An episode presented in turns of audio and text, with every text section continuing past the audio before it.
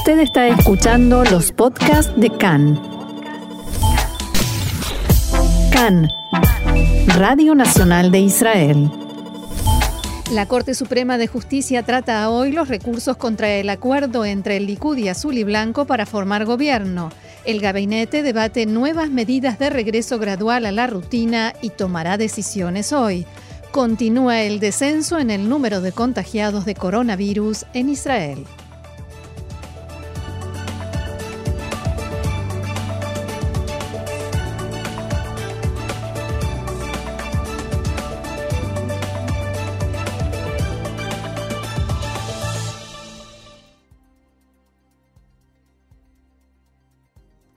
Vamos entonces al desarrollo de la información. Como anunciábamos hace un instante, nuevo descenso en el número de contagiados de coronavirus por día en Israel en el día de ayer, que fue solamente de 29 nuevos infectados, la cifra más baja en el último mes y medio, según publicó el Ministerio de Salud.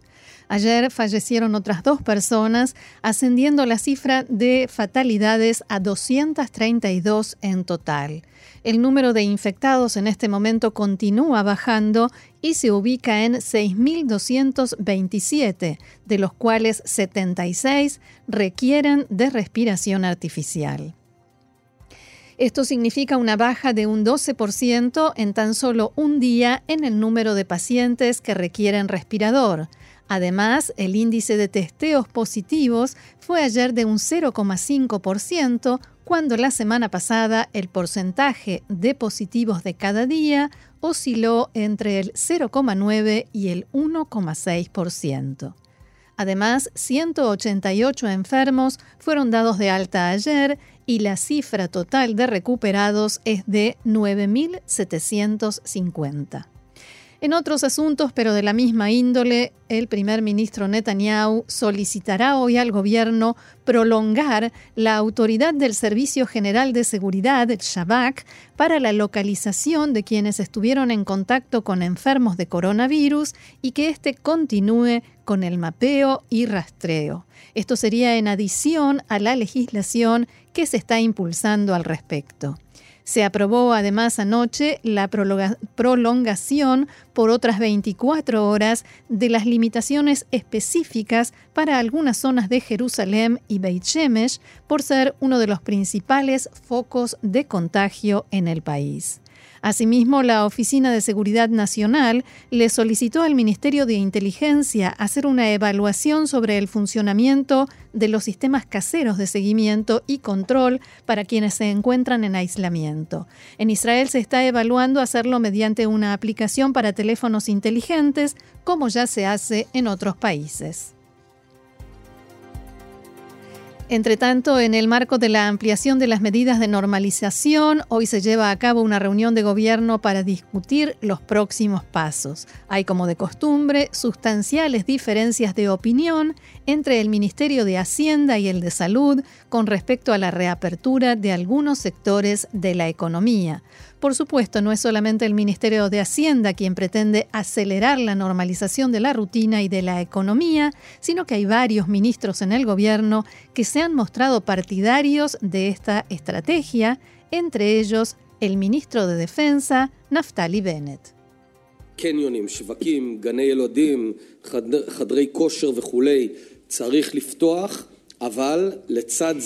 Centros comerciales, mercados, jardines de infantes, gimnasios, etc. Hay que abrirlos, pero siempre continuando con la autorregulación, con la obligación de portar mascarillas y con el distanciamiento social.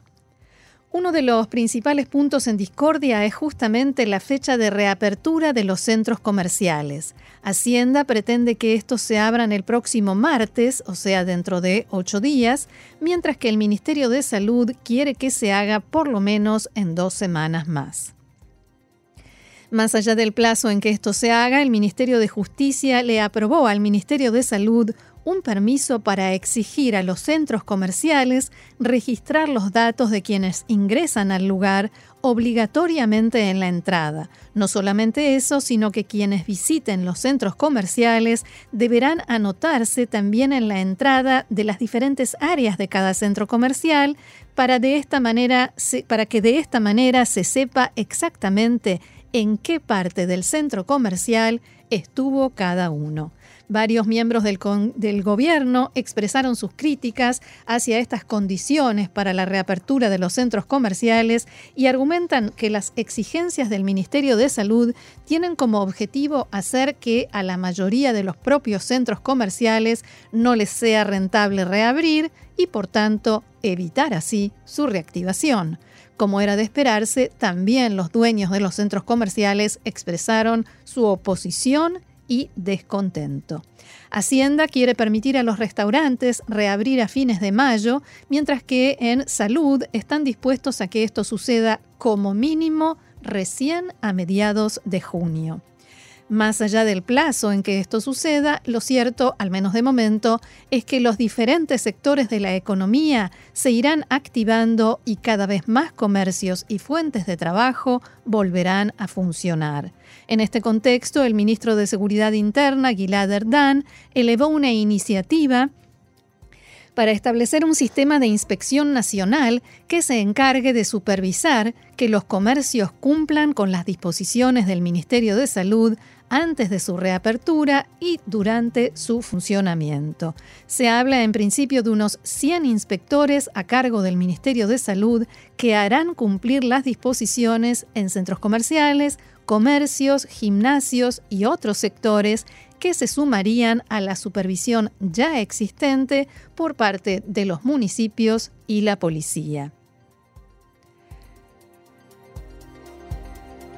La justificación para la creación de este organismo es que la larga lista de condiciones y restricciones impuestas a los comercios requiere un sistema de supervisión profesional, especializado y efectivo, y no puede quedar solamente en manos de las autoridades municipales y de la policía, como es de momento. El ministro Erdán también se mostró, al igual que Bennett, partidario de una reapertura rápida de la economía. Así lo expresó en su cuenta de Twitter. Abro comillas, Dados los datos positivos del último tiempo en cuanto a los contagios, se debe reactivar la economía y hacer todo lo posible por salvar las fuentes de ingresos de cientos de miles de israelíes que necesitan en este momento certezas y estabilidad. Se deben reabrir inmediatamente centros comerciales, mercados, gimnasios y más. Por su parte, el director del Departamento de Presupuestos del Ministerio de Hacienda, Shaul Meridor, se refirió esta mañana en una entrevista con Khan a la reactivación de la economía y a la baja que se espera en el desempleo, que hace dos meses era de un 3,4% y al día de hoy llega al 27,4%. Abro comillas, Estimamos que si continuamos abriendo los diferentes sectores, dentro de dos meses estaremos en un índice de desempleo entre un 10 y un 12%, declaró Meridor. Otro gran asunto en discusión es la reapertura progresiva del sistema educativo que, como sabemos, ya comenzó ayer. Recordemos que los jardines de infantes iban a reabrir esta semana junto con algunos grados escolares, pero esto finalmente se postergó. El Ministerio de Hacienda quiere reactivar la educación preescolar ya la próxima semana, mientras que el Ministerio de Salud no quiere comprometerse aún a una fecha. Los pasos y etapas de la vuelta a la rutina o a la nueva rutina continúan en discusión. Mientras tanto, esta semana volvieron a la escuela los alumnos de primero a tercer año de primaria en un 80% del total. Recordemos que esta decisión fue tomada por el gobierno el viernes pasado, no para el 80% de las localidades, sino para todo el país, pero varias autoridades municipales y de gran calibre decidieron postergarlo, alegando que no estaban preparados para reanudar las clases, tomando todos los recaudos logísticos y sanitarios necesarios. Entre las localidades que postergaron el reinicio de las clases están Tel Aviv, Beersheba, Ramat Sharon, Tzfat, Hedera, Ramat Gan, Haifa y Rehovot, además de todas las localidades árabes. El Ministerio de Salud anunció que no se darán días de enfermedad a los maestros que se encuentran dentro del grupo de riesgo de contagio de corona, ni tampoco a aquellos que tengan un miembro de su familia viviendo con ellos que se encuentre dentro de ese grupo de riesgo, por lo que estos estarán obligados a ir a trabajar. Lo cierto es que de momento no hay una solución para estos maestros y por eso crece la tensión y las acusaciones cruzadas entre el sindicato de maestros y el Ministerio de Salud.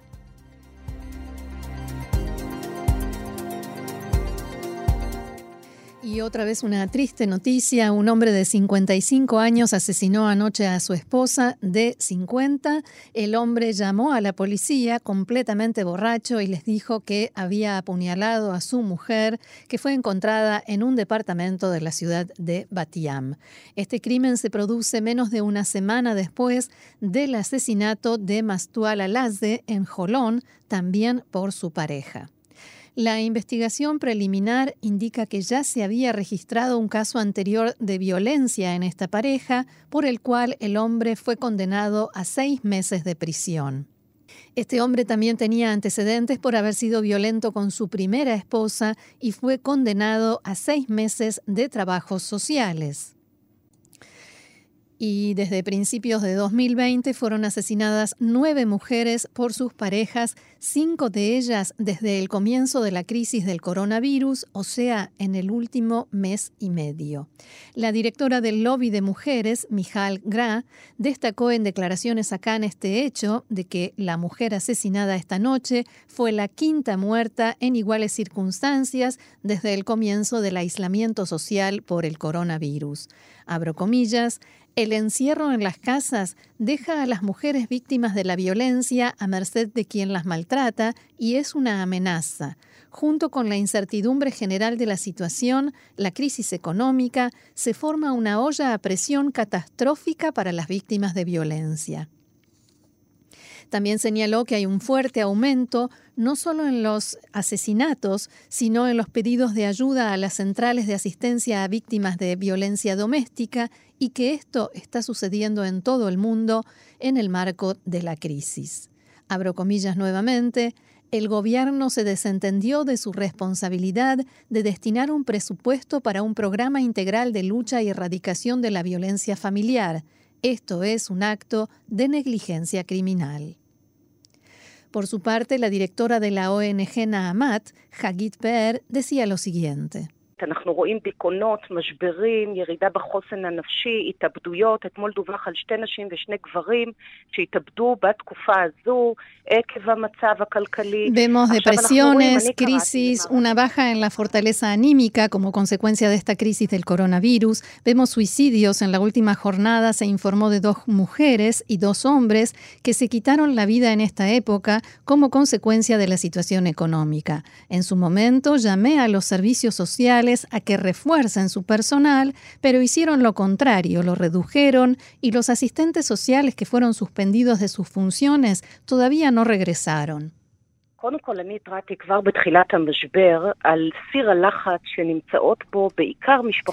En primer lugar, yo advertí al comienzo de la crisis sobre la olla a presión en la que se encuentran especialmente las familias con antecedentes de violencia. Y eso antes de toda la presión económica y la incertidumbre y todos esos factores que de por sí producen un aumento en la violencia. Ayer se informó de un aumento de un 20% en los pedidos de ayuda a los centros de asistencia y eso sin incluir los casos de violencia de los que no sabemos porque no se informan o no se denuncian. Y hace instantes se dio a conocer el nombre de la víctima, Tatiana Haikin, de 50 años Eh, la mujer inmigró a Israel a los 19 años de edad desde Ucrania. Su pareja, Igor Chepikov, fue trasladado al juzgado de paz de Tel Aviv para la extensión de la prisión preventiva. Ze Azman, este es el tiempo, este es el momento, cantaba el conjunto Alma, y este es el tiempo en el que la Corte Suprema continúa hoy tratando los recursos interpuestos contra el próximo gobierno de Benjamin Netanyahu. En la mañana de hoy el debate se refirió a los recursos contra el acuerdo de coalición para formar un gobierno de emergencia y unidad que firmaron el eh, Likud y Azul y Blanco, un gobierno de rotación con primeros ministros en forma simultánea, uno en ejercicio y el segundo que sería el primer ministro alterno. Para ello, en paralelo a lo que sucede en la Corte, en la Knesset hay una comisión especial que trabaja en las enmiendas a la ley básica del gobierno que se deberán hacer para que esta fórmula sin precedentes pueda concretarse.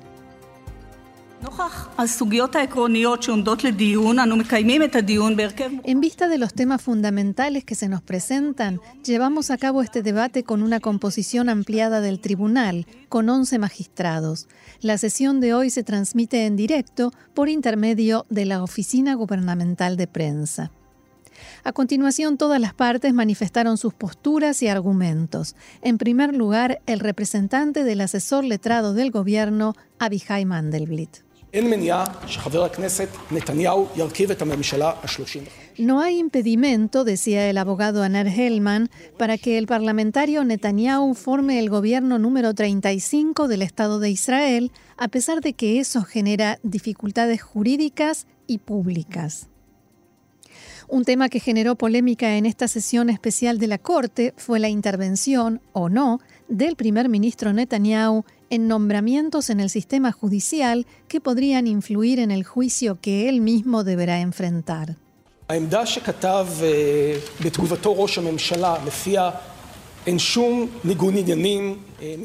El asesor letrado del gobierno rechaza, no considera aceptable el argumento del primer ministro que sostuvo que no hay ningún conflicto de intereses y que él sí puede ocuparse de nombramientos relacionados con la justicia, la policía y otros organismos encargados de hacer cumplir la ley.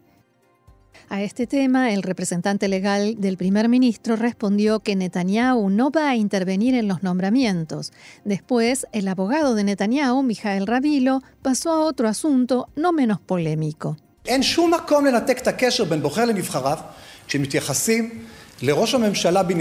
No se puede desconectar al elector y sus elegidos cuando se refieren al primer ministro Benjamin Netanyahu, que fue elegido por el número más grande de votantes desde el nacimiento del Estado de Israel.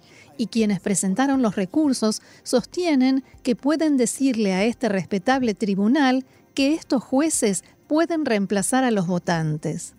En un momento de la sesión se produjo una discusión entre el abogado de Netanyahu y la presidenta del tribunal cuando Rabilo aseguró que la Corte Suprema estableció que todo es juzgable, que la justicia tiene autoridad para intervenir en todo, absolutamente todo.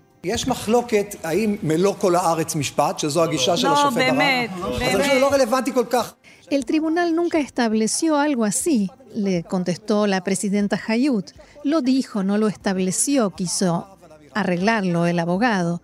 Nunca, nunca, abogado Rabilo, mm, volvió a responder la presidenta de la Corte. Y mientras el abogado trataba de rebatir, Esther Hayut, la presidenta de la Corte, lo interrumpió para decirle, es una pena que usted presente este argumento populista.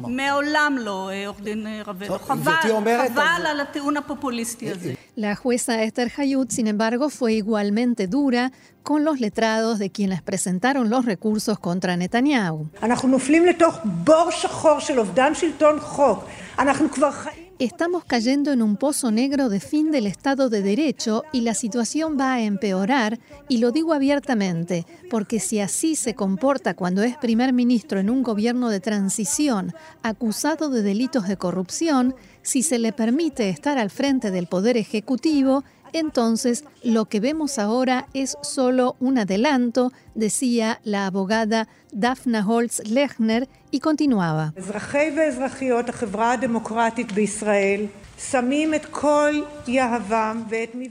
Los ciudadanos y ciudadanas de la sociedad democrática israelí tienen puestas todas sus esperanzas y su última fortaleza en este día crítico. En vuestras manos, señores jueces, no hay nadie más que pueda salvarnos.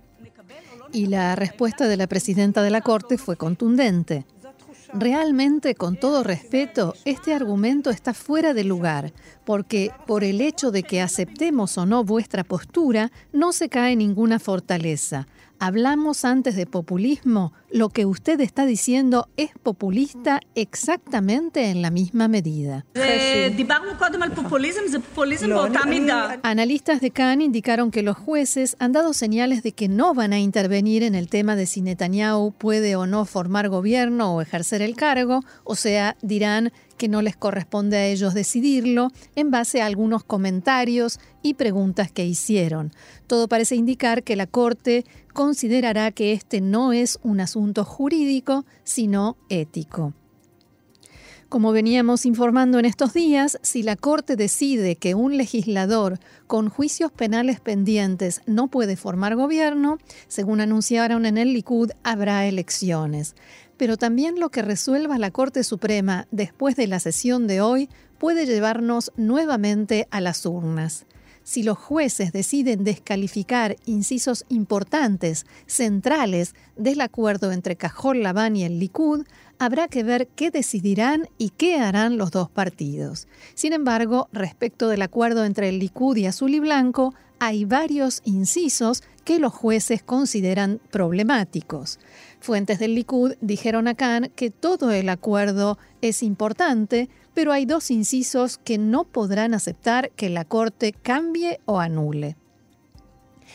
El primero y más crítico es si el primer ministro Netanyahu podrá ejercer como primer ministro alterno cuando llegue el momento de la rotación y Gantz pase a ejercer el cargo dentro de un año y medio.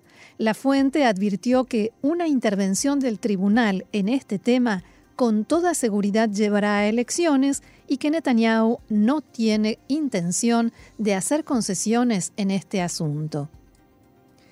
Ayer mencionábamos el precedente de 1993, cuando la Corte Suprema de Justicia estableció en la causa Deri Pinhasi que la presentación de una demanda penal contra un ministro o viceministro hace que deba renunciar o ser despedido por el primer ministro.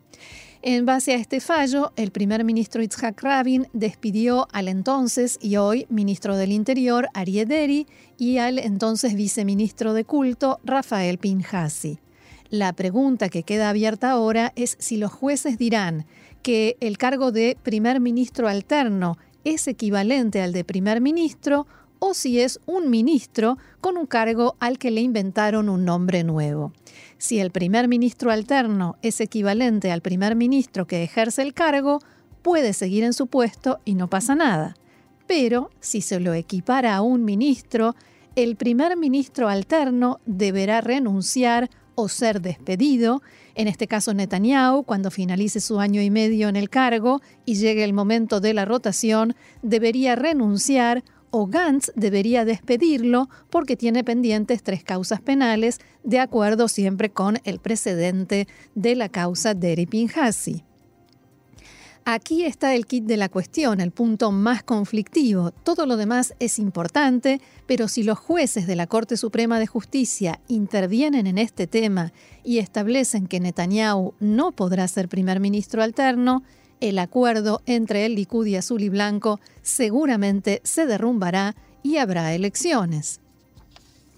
El segundo inciso del acuerdo tiene que ver con la comisión encargada de elegir a los jueces, también es una línea roja para el, el Likud y si el tribunal exige que se cambie, habrá elecciones a principios del mes de agosto.